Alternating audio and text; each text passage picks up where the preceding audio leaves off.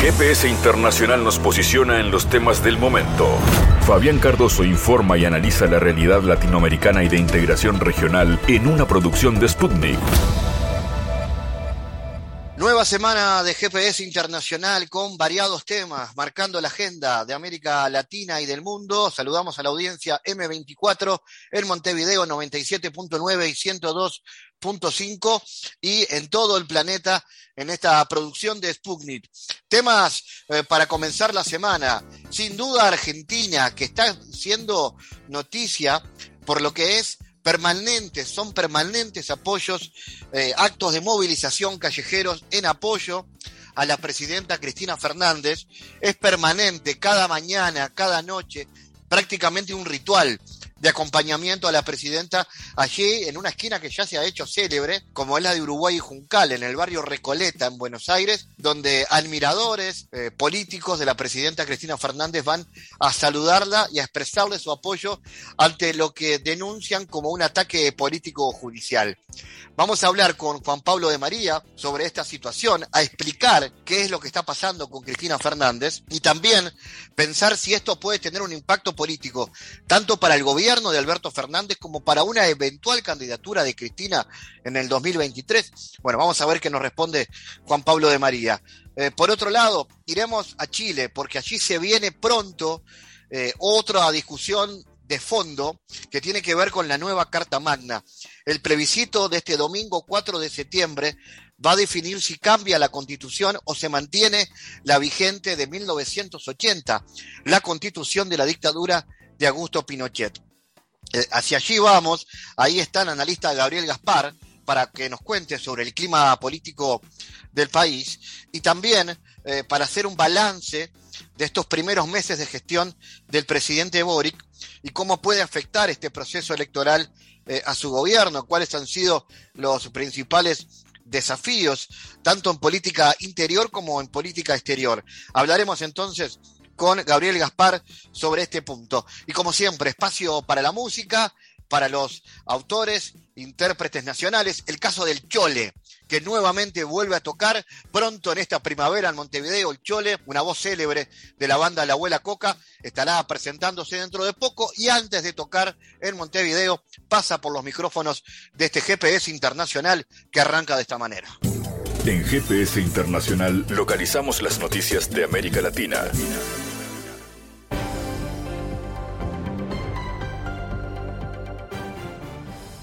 Momento de comenzar una nueva semana con noticias. La inflación en Alemania se aceleró en agosto hasta alcanzar el índice del 7,9% en términos anuales, superando al 7,5% registrado el mes anterior y volviendo al máximo histórico detectado en mayo del 2022, según revela un comunicado de prensa de la Oficina Federal de Estadísticas. Los analistas consultados por el portal esperaban que el crecimiento de los precios al consumidor alcanzara este mes solo el 7,8%. Para agosto, los precios al consumidor en Alemania según estimaciones preliminares, subieron en un 0,3%, lo que coincidió con las previsiones de los analistas. En julio, el crecimiento fue más bajo, del 0,9%. Al mismo tiempo, los precios minoristas en el país, según los estándares de la Unión Europea, de acuerdo con una estimación preliminar, aceleraron su crecimiento hasta un 8,8% en términos anuales, superando el 8,5% del mes anterior. En agosto, los precios subieron un 0,4%, después de haber mostrado un crecimiento de un 0,8% esas cifras coincidieron completamente con el pronóstico de los analistas. Los contagios por la viruela del mono en España aumentaron a 6.543, comunicó el Centro de Coordinación de Alertas y Emergencias Sanitarias del Ministerio de Sanidad del país.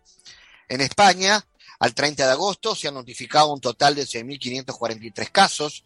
Según el texto, se han reportado casos en todas las 17 comunidades autónomas españolas, la gran mayoría de ellos registrados en Madrid con 2.324, Cataluña con 1.950 y Andalucía con 795.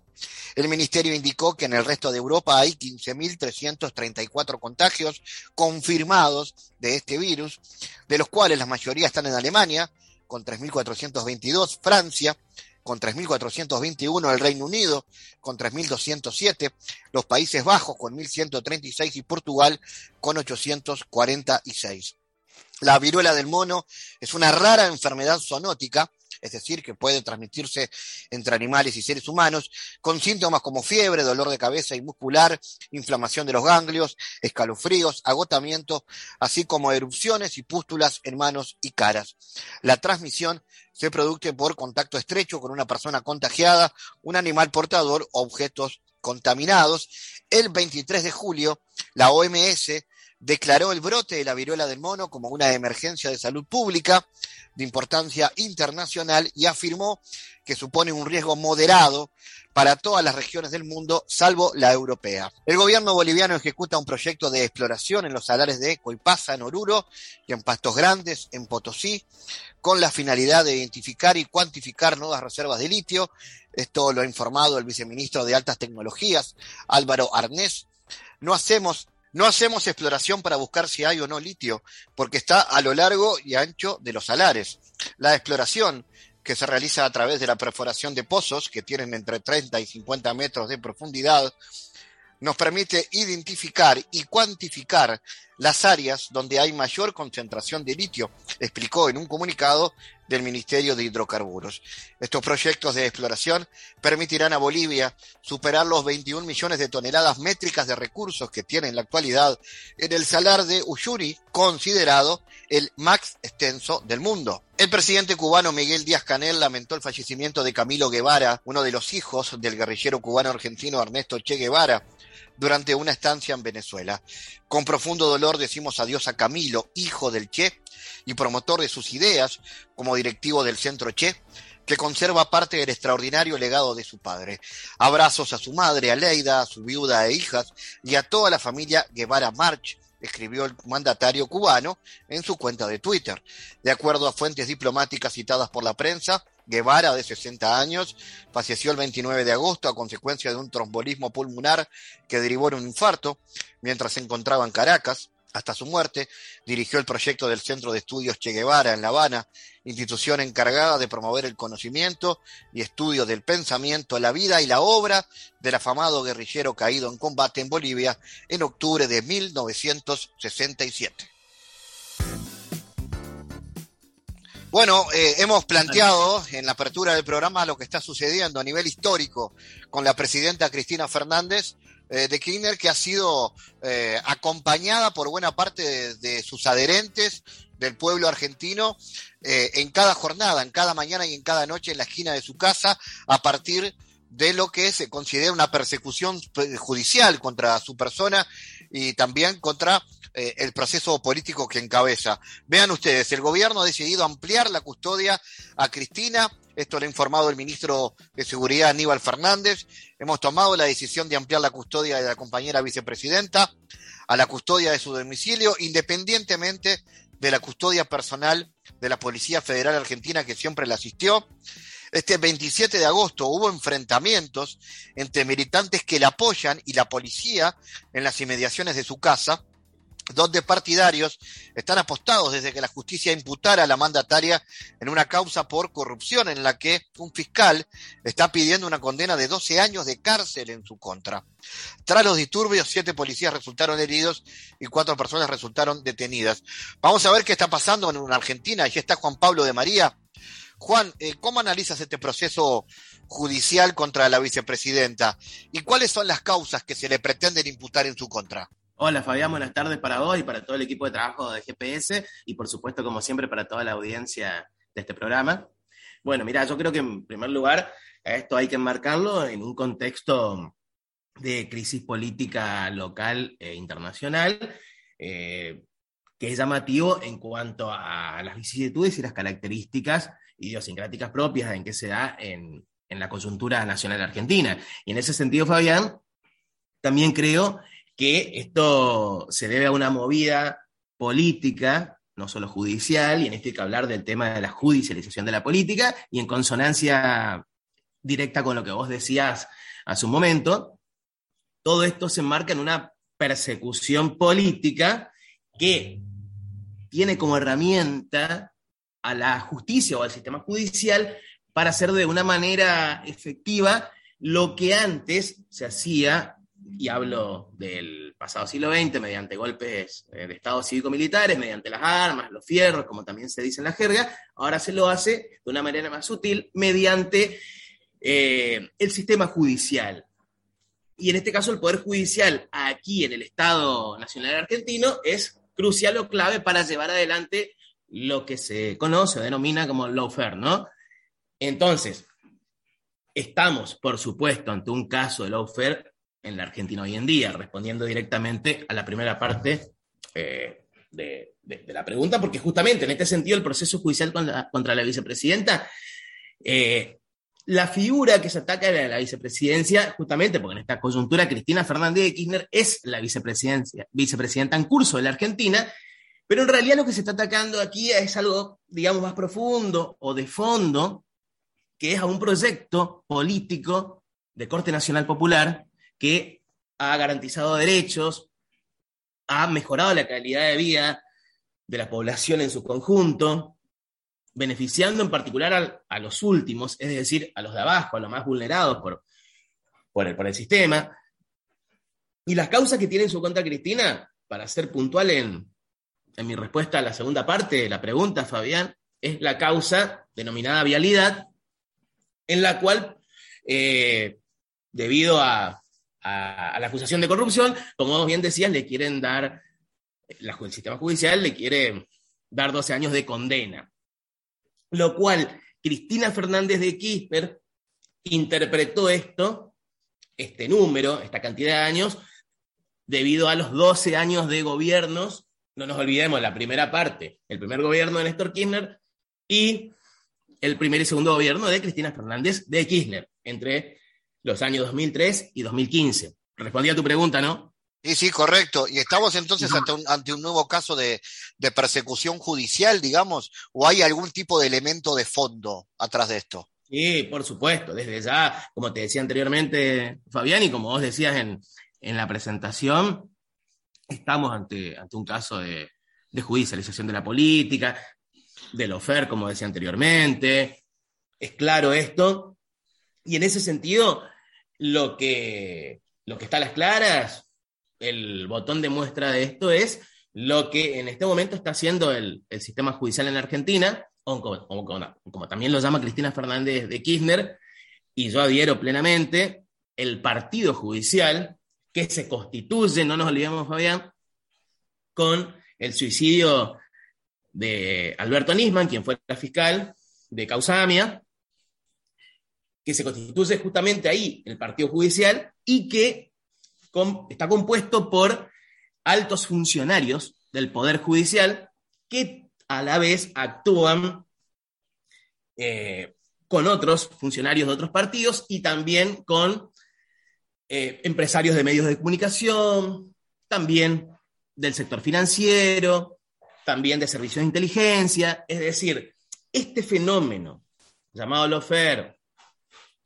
o también de judicialización de la política responde o tiene que ver con una movida internacional de justamente sectores de poder real o de poder fáctico que embisten contra gobiernos, proyectos políticos nacionales populares, que justamente, como te decía anteriormente, generan derechos, mejoran la calidad de vida de sus poblaciones, que justamente a los poderosos, no de turno, sino estructuralmente hablando, les molesta sobremanera, porque les impide llevar adelante y incrementar sus intereses.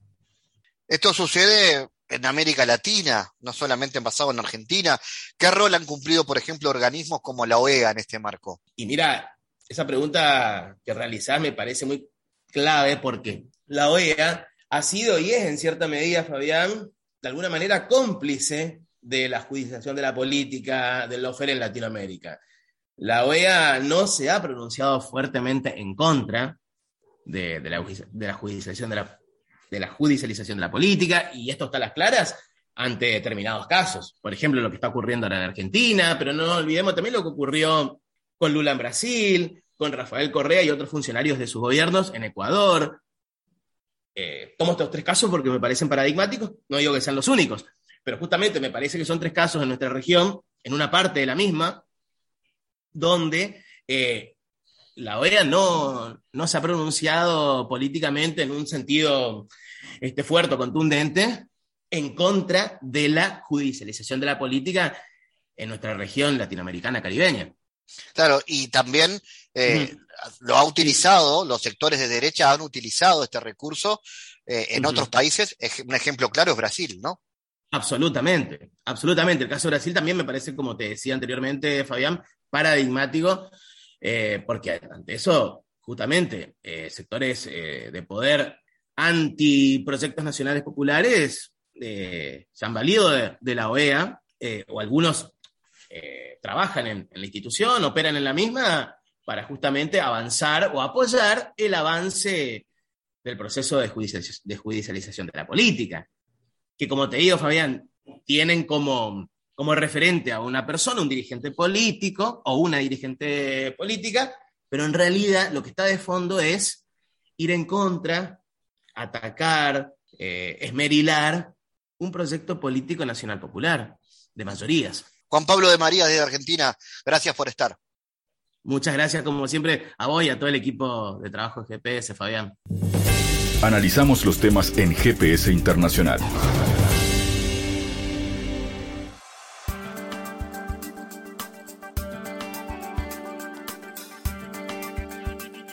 Este primero de septiembre está cerrando la campaña por las diferentes opciones respecto a la nueva Carta Magna en Chile. El plebiscito de este 4 de septiembre va a definir si cambia la constitución o se mantiene la vigente de 1980, aprobada durante la dictadura de Augusto Pinochet. Los partidarios del cambio, que están por el apruebo, o los detractores de este nuevo proyecto, que están por el rechazo, trabajan en convencer a los indecisos, quienes serán decisivos en la votación. Se hacen actividades en todo el país. Bueno, y este primero de septiembre va a finalizar la campaña. En el marco de expectativas, manifestantes a favor y en contra de la nueva constitución se han enfrentado en la Alameda, la principal avenida de Santiago. En los disturbios se registraron al menos una persona herida y un detenido. Vamos a ver cómo está el clima previo a esta decisión importante, histórica para el pueblo chileno, recibiendo a Gabriel Gaspar.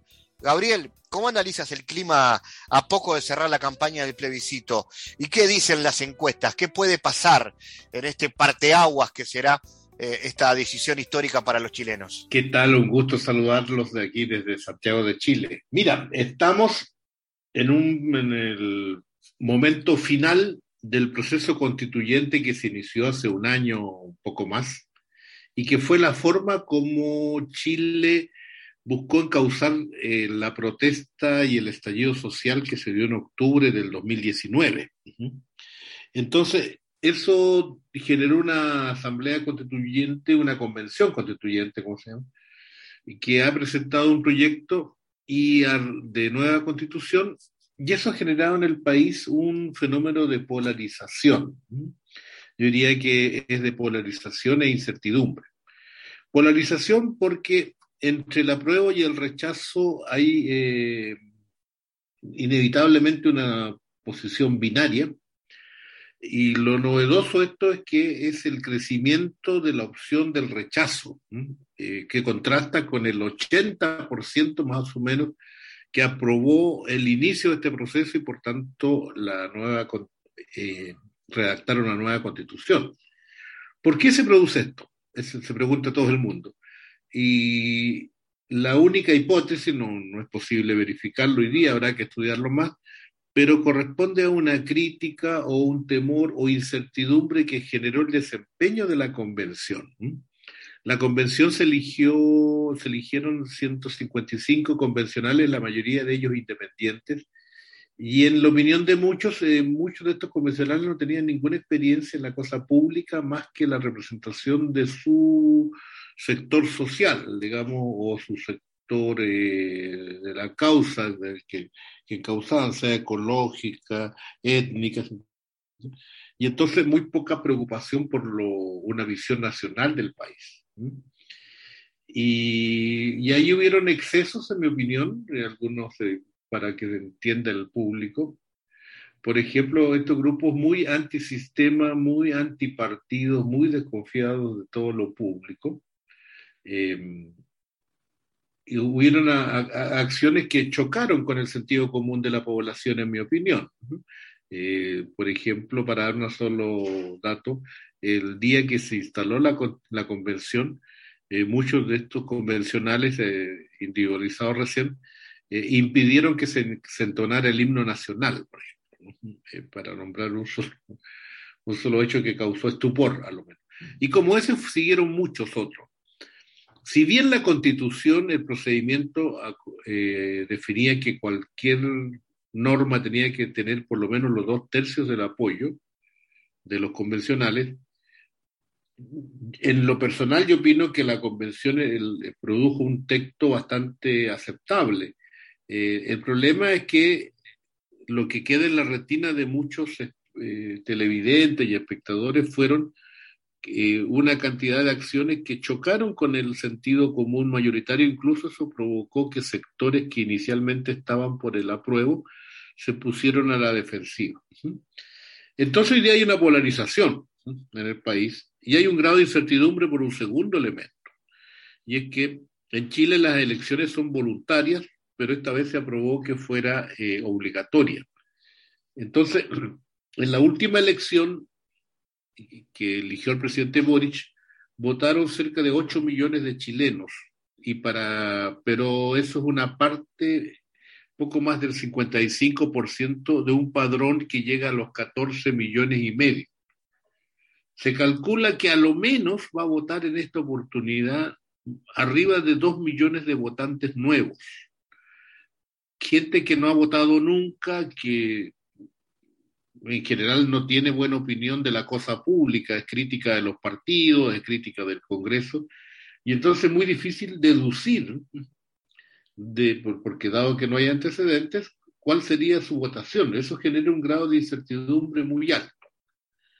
La mayoría de las encuestas que dejaron de circular hace uno, más de una semana por prohibición del método legal que rige las encuestas de la ley electoral, la mayoría de las encuestas le daban una mayoría al rechazo. Eh, pero está la prevención metodológica de que es difícil calcular con un universo tan eh, amplio de población que no ha votado nunca. Entonces eso genera una incertidumbre de la cual yo creo que realistamente solo vamos a salir la noche del domingo. Eh, lo que se ha visto en estos días es una activación, llamémoslo así, de las infanterías, de tanto de la prueba como del rechazo. Y y en algunos casos se ha llegado a incidentes y a enfrentamientos que, bueno, todo el mundo llama a calmarlos. En este sentido, Gabriel, eh, el resultado electoral tiene que ver, hay, hay conexión con, con, con, cómo le está yendo al gobierno de Gabriel Boric, cuáles han sido los principales desafíos que ha tenido y cuánto una cosa se puede enredar con la otra. Eh, completamente. O sea, el, la valoración del gobierno de Boric que surgió en marzo de este año, ya lleva poco más de cinco meses, seis meses, eh, está estrechamente vinculada a la reforma constitucional. De partida porque el grupo original del cual viene el presidente Boris, la coalición de Frente Amplio con el Partido Comunista, que se llaman, concurrieron juntos bajo el lema de apruebo dignidad, vinculó desde un principio su gestión al resultado plebiscito.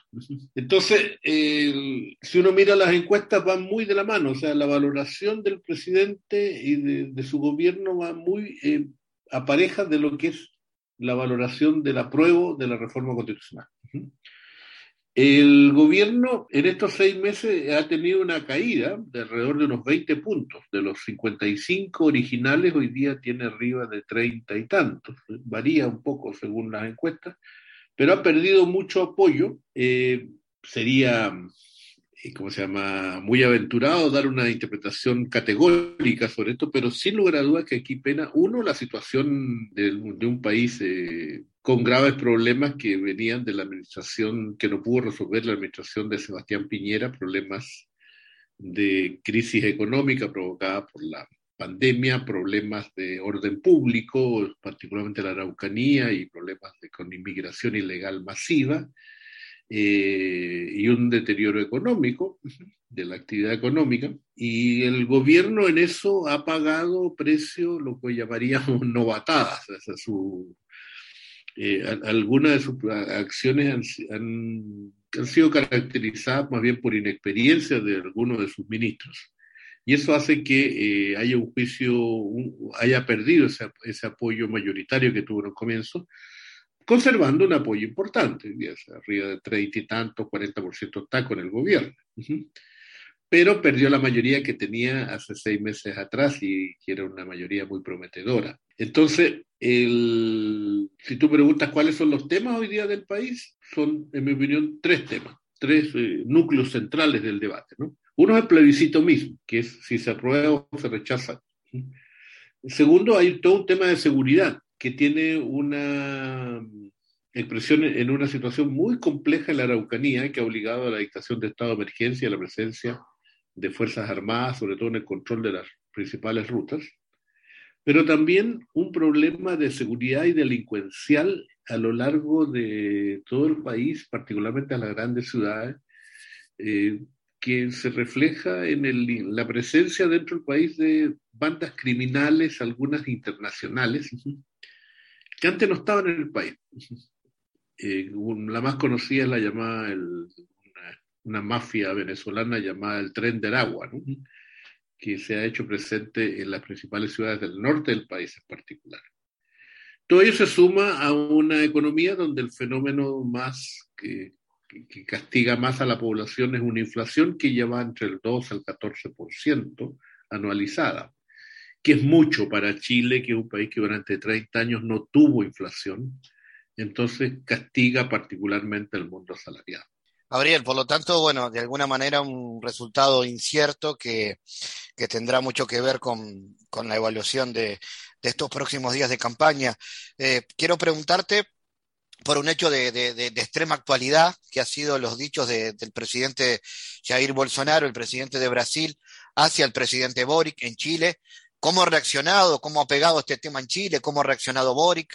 Bueno, eh, o sea, primero hay una reacción unánime aquí. ¿eh? Todos los partidos políticos de derecha, centro, izquierda han rechazado estas declaraciones, que además son falsas, ¿no? porque eh, lo que hizo yo diría, el candidato Bolsonaro, es que en un debate con Lula le adjudica al presidente Boris eh, haber participado en el incendio del metro de Santiago durante los disturbios, ¿no? Eh, de lo cual no hay ninguna prueba y es totalmente falsa. ¿no? Entonces, eh, pero también es unánime decir de que entendemos que este es un tema de la agenda electoral brasileña de un candidato y que esto no debiera dañar las buenas relaciones que existen entre nuestros países. Por tanto, ha quedado encapsulado en Cancillería, han habido notas de protesta. en, eso la, la, élite política chilena, los, los medios de comunicación han, sido categóricos en rechazar esta situación. ¿Crees que no, no pasará más allá de, de intercambios diplomáticos, digamos? Sí, va a quedar encapsulada allí, no, no, no, no da para más, más es un, eh, ¿cómo se llama? parte de una lucha electoral en la cual es muy malo meter la política internacional en la, en la agenda electoral. Eso no debiera hacerse, ¿no? no ayuda. Gabriel, ¿y han habido cambios notorios en, en política exterior, eh, tomando en eh, cuenta la historia reciente? Yo diría que eh, han habido, más que cambios, retomamos cosas que se habían abandonado un poco. Eh, se ha retomado muy fuerte un compromiso de Chile con el, todo lo que es la agenda del medio ambiente. Eh, firmar el pacto de Escazú, que el gobierno de Sebastián Piñera se había negado. Eh, eso es muy importante, no solo el pacto de Escazú, sino que tener una política activa en la búsqueda de soluciones multilaterales al tema del cambio climático, que en este, en este final de mundo como es Chile, se nota mucho más fuerte, ¿no?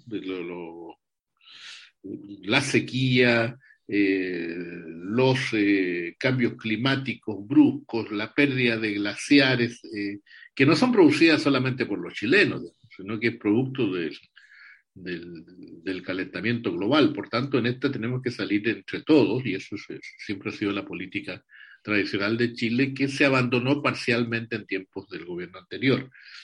También es muy fuerte eh, una agenda, no solo en política exterior, sino en general, que es una agenda de, inclusión, sobre todo de, de, inclusión de la mujer, pero particularmente la preocupación es por ayudar en América Latina a, a salir juntos de nuestros problemas. Y, en vez de hacer una política exterior eh, con sesgos ideológicos, como lo tuvimos en tiempos del grupo de Lima, en tiempos de los actos en Cúcuta, cuando se llamaba aislar al gobierno venezolano, de aquí de lo que se trata es de buscar soluciones comunes, más aún en los momentos en que la crisis internacional provocada por la guerra, el desajuste económico que eso ha provocado, la desarticulación de los mercados, que a una economía tan abierta como la chilena la golpea muy particularmente. Y el presidente ha sido muy claro en esto, de que aquí la única forma de salir los latinoamericanos es uniendo nuestras voluntades por encima de nuestras diferencias. Gabriel Gaspar, desde Chile, gracias como siempre por tu análisis. No, gracias a ustedes, un cordial saludo. En GPS Internacional navegamos por la sociedad y la cultura.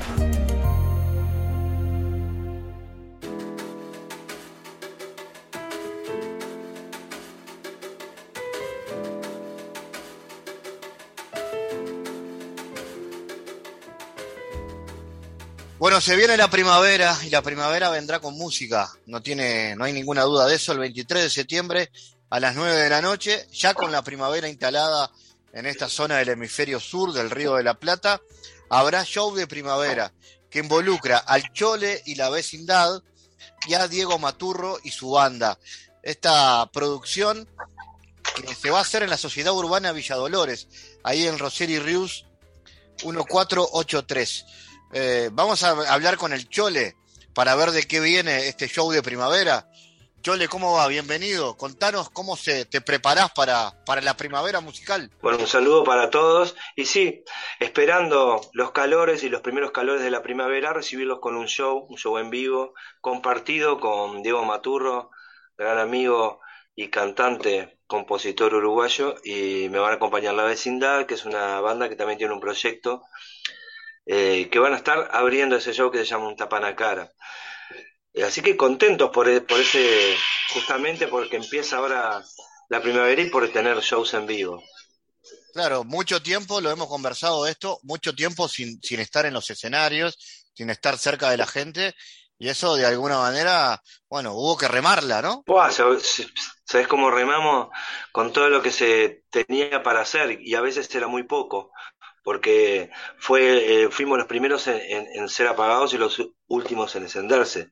Y es un, los músicos, hay muchos que pasaron muy mal, este, muchos que la pudimos aguantar, y bueno, que esté de nuevo todo funcionando y que parece que la pandemia ya está quedando de lado y empiezan eh, los momentos justo con el sol para compartir y esperarlo con música es lo que queremos. ¿Cómo la remaste vos? Me imagino, hay muchos que me cuentan, bueno, di clase, eh, algunos dieron clase por Zoom, otros se dedicaron a componer, entonces cuando terminó la pandemia tenían nuevas canciones. ¿Cómo fue tu pandemia? Mi pandemia a mí me agarró en Argentina trabajando, o sea que ya me trajo Talvi para acá, ya empezamos perdiendo como 1 a 0. Igual estuvo muy bien la, la, todo lo que fue el, proceso de, de la vuelta porque ya estaban los puertos y todo cerrado, la pandemia era muy, estaban en esos primeros pasos que, era toda una incertidumbre. Y después, este, enseguida eh, empezó la anulación de los toques y fue muy difícil. Yo estaba, bueno, con un trabajo en el estudio y, un trabajo fijo, la, fui piloteando, pero muchos de mis colegas la pasaron muy mal, este, con, poco subsidio, con, viste, una falta de por lo menos de, de, ayudar una, al, artista que saben que el único ingreso es, es, el show. La verdad que me, pone hasta nervioso de pensarlo, ¿viste? Que, no, que, no, se hubiera hecho un subsidio lo antes posible. Y bueno, este, se peleó como se pudo. Por suerte ya esto está atrás, estamos saliendo y ojalá que sí sea, que, que esta primavera sea buena y que el verano sea mejor y, y que pueda justamente el músico vivir de, de, su arte ¿no? y de sus shows en vivo. Y al, y al, tiempito vos, de que bueno, que se abrieron los escenarios y volvió la música, vos saliste con, con muchas nuevas canciones, eh, bueno, versionando otras y en dúo, en dúos. Sí. Yo, viste, busqué la, la, oportunidad dentro de la crisis. Crisis dicen que es oportunidad también en, en, este, en chino. Entonces, este, el que, el, que busca la, la, oportunidad dentro de la crisis puede surfarla. Bueno, eso fue lo que busqué, la busqué mis canciones, la busqué en, en, en componer, en trabajar como productor también, y en, en el trabajo, en el teletrabajo, en mira, la verdad que, que eh, esa parte en mí me, me, enriqueció mucho, artística y musicalmente, y es por eso que, que, pude sacar esos discos como este juntos con unos cuantos colegas amigos y, y, otras producciones independientes y para, para sellos de acá y de la Argentina. Así que como que eh, me nutrí mucho de eso. También hice muchos cursos y con el tiempo que había y, y la decisión de salir adelante, eh, de no quedarme empantanado, este, bueno, surgieron todas esas cosas, surgieron también nuevos proyectos, nuevas producciones artísticas. Y La Vecindad es uno de, las, de, los proyectos que salió, ya con, tenemos temas para, hacer otro disco. Ahora el, disco junto salió nominado a los graffiti, que eso también me da como un, un empuje este, para seguir adelante. O sea que se puede, se puede encontrar dentro de una crisis. Eh, eh, tu lugar donde, donde esté tu oportunidad. Y, en, y, a eso fui, a eso voy, a eso vamos. ¿Y de qué viene la vecindad? Contame un poco de la vecindad, quién la integra y cómo suena. Bueno, la vecindad es, un, es, una banda rockera, este, son todos este, vecinos, somos vecinos de, de, del mismo edificio que, que tiene la, la, magia de ser musical, es una vecindad musical. Este, solo el baterista eh, que, que, vive afuera, pero todos los demás estamos en, en, el mismo edificio y empezó así, de tocar los domingos y de pasar mis canciones para tocar y después de un momento a otro ya las sabían todas y empezamos a salir al, al interior a probar eh, la banda en vivo y, y, a ensayar y resulta que, que me nutrí mucho de eso, ¿viste? También incorporamos para este 23 al DJ RC que va a estar tocando con nosotros y musicalizando.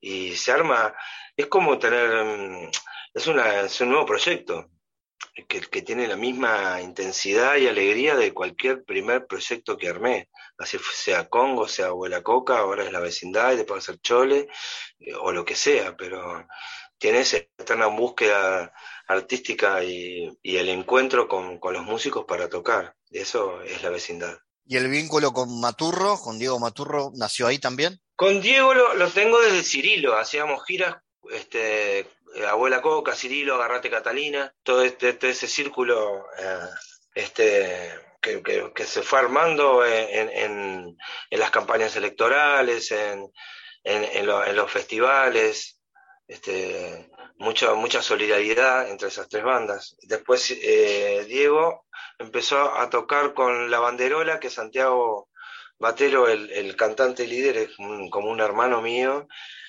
y ahí tuvimos otro vínculo. Y ahora me surgió la, la, idea de, de hacer un, un, show de primavera, propiamente dicho, en el lugar va a estar decorado para como, como tal, viste que, que toda la parte de gráfica es, es, como si fuera, no sé si te diste cuenta eh, a qué se refería esa escena dibujada. A ver, contame ¿Eh? porque no, no, no, la saco, pero la vamos, la vamos a poner en las redes, la vamos a poner en las redes para que opinen. Bueno, es, es de, un, de un dibujo animado de los 70, ah. eh, que estaban en una, estaban en los 80, pero fue clásico, después le hicieron un remake, que era una, una banda de gatos que había Ajá. uno que los comandaba, Don Gato y su pandilla. Es eso. Don Gato, mira. Es una escena es que, que está en el, en el cómic, si, si, la, si la googlean aparece, que, que, están con la banda tocando ahí en el callejón. Y el lugar se va a ambientar para, es, para esa fiesta como si fuera el callejón de Don Gato y va a haber este toda esa impronta, ¿no? Primaveral y del callejón. Y es un lugar que se está instalando, además que, o sea, se está instalando en la agenda montevideana, ya está funcionando. que sí, tiene, tiene, sí, sí, sí, buenos shows, el lugar está divino, es enfrente a Villa Dolores, frente frente a, Villa, a Dolores por Roseli Ríos, este, de la gente del Club 25 de Agosto, es un barrio muy lindo ahí, y el lugar es un galpón, una casa vieja que adelante es un vivero, tiene una parrillada alucinante y un galpón para que entren 150 personas con, con luces, mapping en las luces y un buen sonido, ¿sí? Está fabuloso. Ahora va, va hay en pila de shows este, y cada vez está más en la agenda Nocturna Montevideana. Excelente, Chole. Recordemos entonces, esto es show de primavera el 23 de septiembre. Estamos avisando con tiempo para que nadie se lo pierda, que se lo vaya agendando. Y nada, caiga por ahí. ¿Hay forma de conseguir entradas antes o hay que directamente caer? Sí, es por el, celular de, del lugar, de la cantina 25 de agosto, está en el flyer. Yo ahora no lo tengo acá, pero eh, lo podés agregar y, y, se, y se saca la entrada mismo en, la cantina del club. Excelente. 23 de septiembre, 9 de la noche, show de primavera, Choli, la vecindad, DJ RC, Diego Maturro y la banda, ahí en la Sociedad Urbana Villa Dolores. Gracias, Chole. Dale, te esperamos ahí. Arriba. Chao.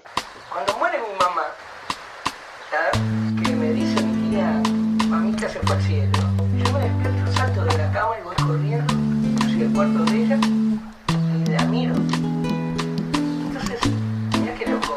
Antes de llorar, corrí hacia donde estaba la guitarra, volví, me senté en el piso y le canté una canción. Los pibes allá en la esquina están como dibujados, no les pagan sus pecados, no les tocó religión y esperan la tardecita y van para la placita fuman y beben un poco, después tocan el tambor, porque espera que en el cielo esté el amor que no tuviste vos,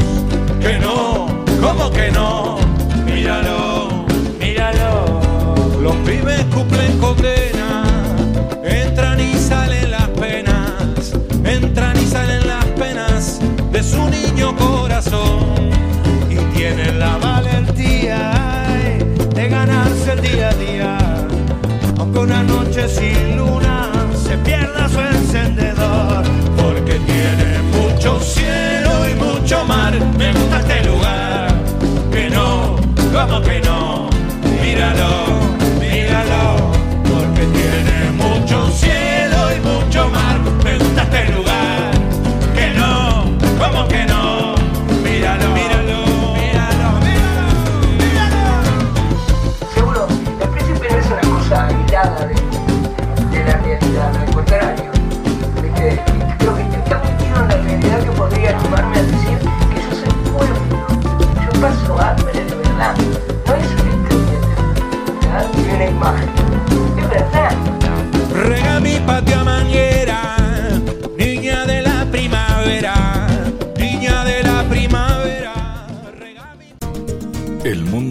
GPS internacional.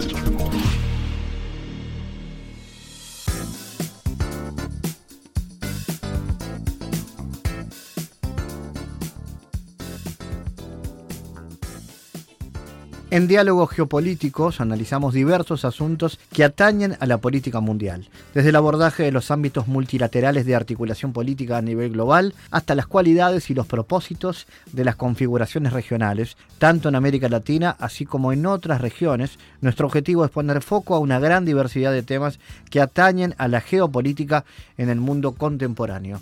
Para eso vamos a recibir a Santiago Caetano, aquí en GPS. Bienvenido, Santiago. Gracias, Fabián. Hemos estado hablando de la importancia de los postulados de la economía política internacional para el estudio de los problemas de la globalización y, en particular, en lo que atañe a la tensión entre los procesos de la economía internacional y la soberanía de los estados. En este marco, advertimos que dicho campo de estudio se centra en la interacción entre la economía y la política del ámbito internacional partiendo de la premisa de que lo económico y lo político son esferas con espacios comunes en los que los actores económicos tienen intereses políticos.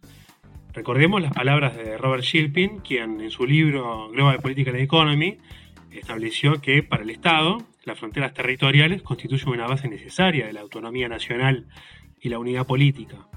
Para el mercado, la eliminación de todos los obstáculos políticos y, y otro tipo para la operación del mecanismo de precios es imperativa y la tensión entre estas dos maneras fundamentalmente distintas de ordenar las relaciones humanas ha moldeado profundamente el curso de la historia moderna y constituye el problema crucial en el estudio de la economía política. A partir de un abordaje crítico del paradigma transnacionalista de las relaciones internacionales, hicimos referencia al cambio de época que significó el fin de la Guerra Fría y la consiguiente mundialización del capitalismo global, lo cual significó un aumento considerable del poder estructural de la potencia norteamericana. A partir de la aceleración de los procesos de la globalización, por medio de los cuales se intensifican las relaciones económicas, políticas, sociales y culturales, se producen una serie de cambios en la estructura productiva global que condicionan la respuesta de los estados y los procesos de integración. Por su parte, también advertimos que dicha aceleración de la mundialización del capitalismo estuvo fuertemente caracterizada por los procesos de desnacionalización de la producción, así como por la nueva organización del trabajo, lo cual ha promovido una reconceptualización de los ámbitos de poder, tanto a nivel local como regional, a partir de lo cual han emergido actores no convencionales en las relaciones internacionales, con mayor margen de maniobra en los nuevos procesos del sistema internacional. Gracias Santiago por tu aporte a GPS Internacional. Gracias Fabián, hasta la próxima. Fabián Cardoso en GPS Internacional junto a los protagonistas analizó la realidad.